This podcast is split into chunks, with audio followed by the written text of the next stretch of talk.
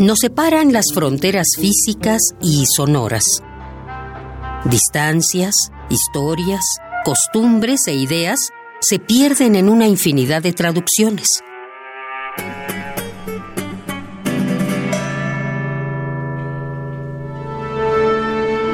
Pero hay una voz que todos entendemos. La música es el idioma universal. Radio UNAM presenta primera temporada 2018 de la Orquesta Filarmónica de la UNAM, desde la Sala Nezahualcóyotl del Centro Cultural Universitario.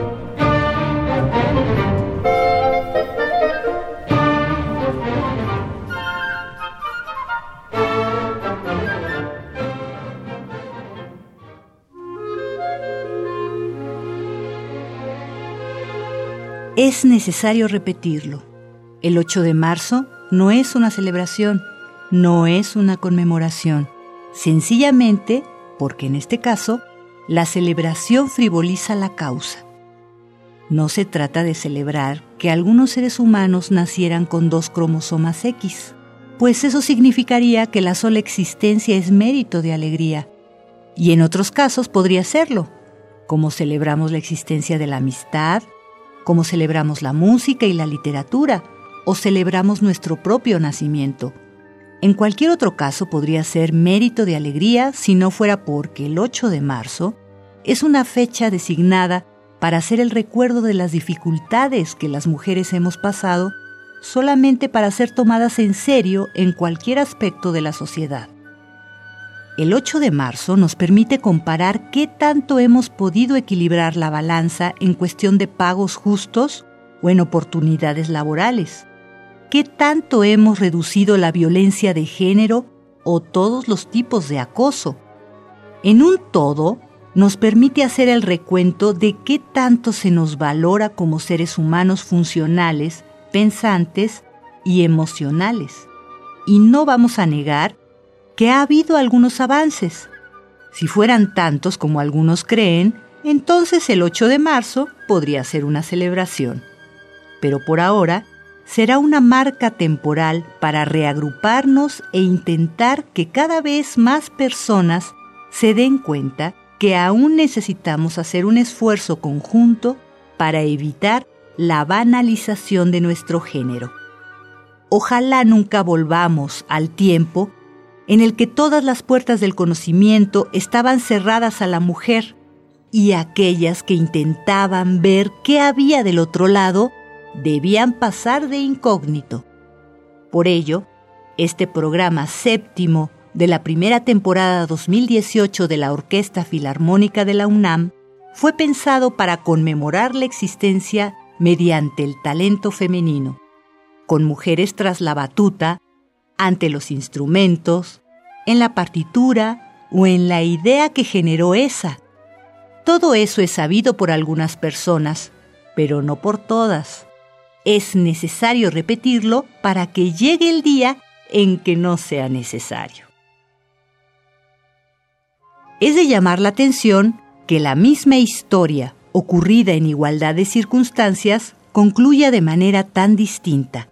Es así tu padre es banquero y filántropo, y toda tu infancia y juventud se encargó de darte una buena educación que va acompañada, naturalmente, de una educación musical de primer nivel a cargo de un famoso compositor, como pudo ser el alemán Karl Friedrich Selter, o de un pianista reconocido como Ludwig Berger tienes todo lo necesario para iniciar una prometedora carrera musical.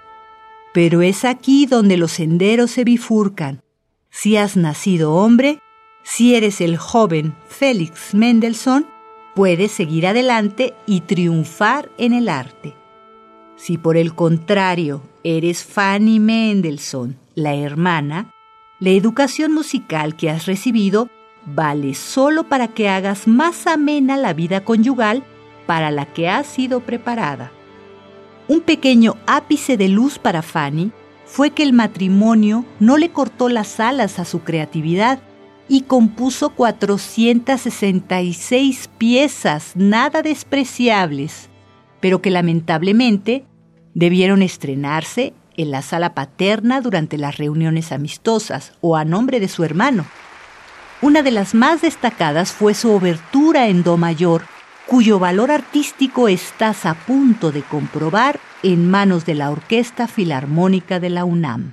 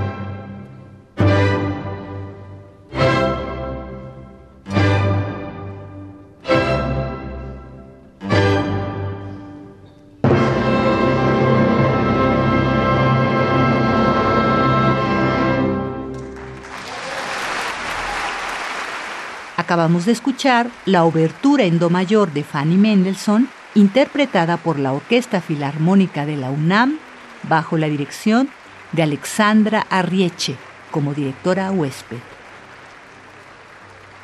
La palabra divertimento varía de significado y concepto según el tiempo en que es usada y el compositor que la elige. En el periodo barroco, denominaba a ciertas representaciones operísticas de dimensiones reducidas, pero hacia el siglo XX se empezó a utilizar con una aceptación más intuitiva, para así denominar a las piezas creadas con cierta libertad formal.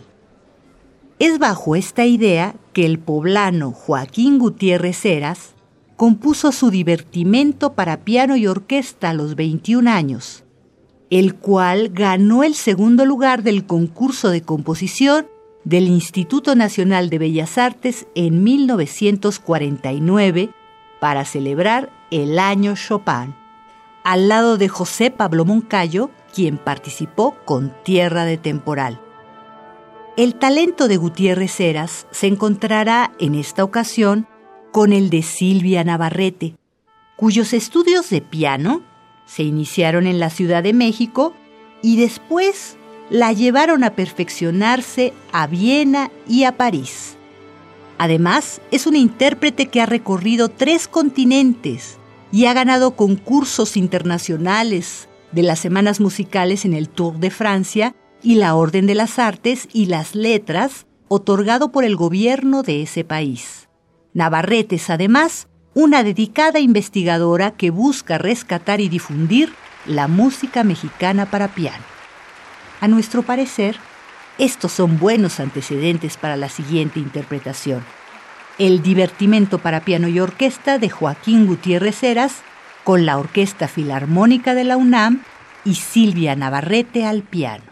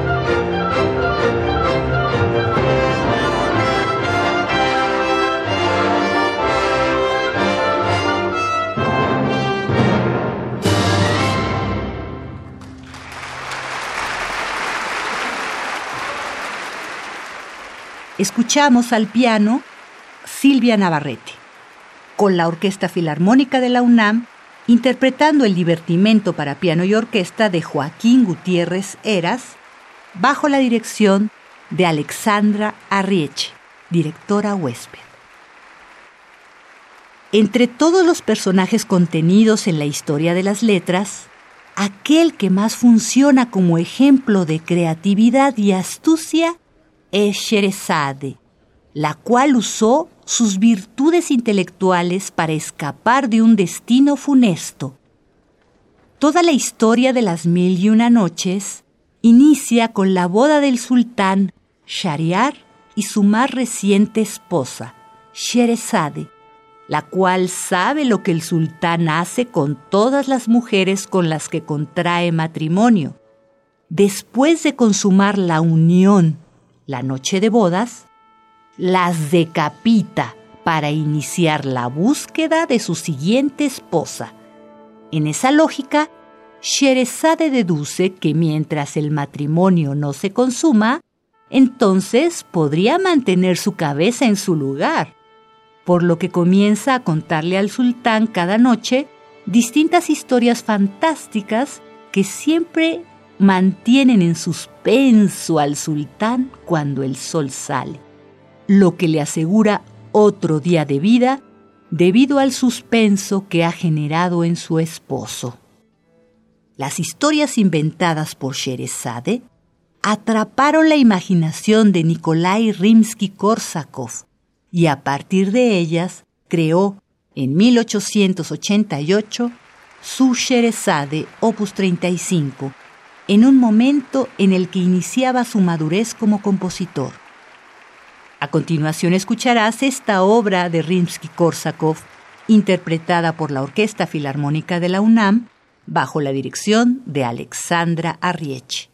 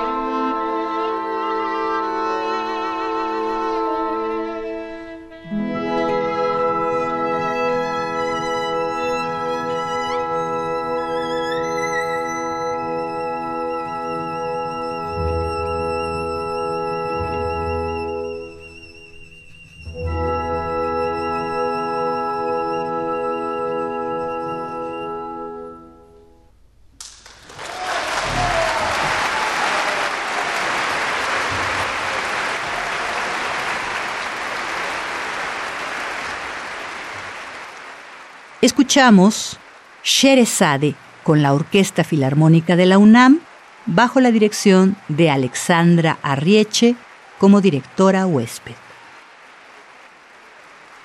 El concierto anterior ha sido dedicado a todas aquellas mujeres que a lo largo de la historia decidieron no conformarse con lo que la sociedad llamaba su lugar. Aquellas que buscaron oportunidades de educación, de trabajo, de participación política, para defender los derechos civiles, a todas aquellas que han encontrado o siguen buscando su realización profesional, a quienes denuncian la injusticia y sobreviven a la violencia. En este concierto hemos escuchado desde distintos ángulos las voces de la creatividad que el miedo no consiguió callar y con esto esperamos que tú, desde tus posibilidades, hagas de este un mundo más solidario y equitativo para toda la humanidad. No podemos más que repetir nuestro agradecimiento por compartir una porción de tu fin de semana con nosotros y solo nos queda invitarte a nuestra siguiente emisión cuando volvamos a disfrutar del talento de la Orquesta Filarmónica de la UNAM desde la sala Netzahualcoyotl del Centro Cultural Universitario. En esta emisión estuvimos con ustedes Mario Conde en el guion y en la producción y grabación Marco Lubián y en la voz Dulce Wet. Muchas gracias y hasta pronto. Que tengas una excelente semana.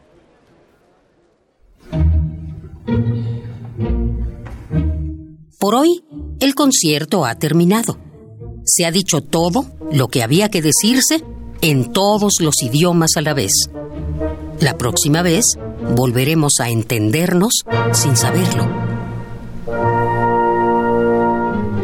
Radio UNAM presentó Primera temporada 2018 de la Orquesta Filarmónica de la UNAM, desde la sala Nezahualcóyotl del Centro Cultural Universitario.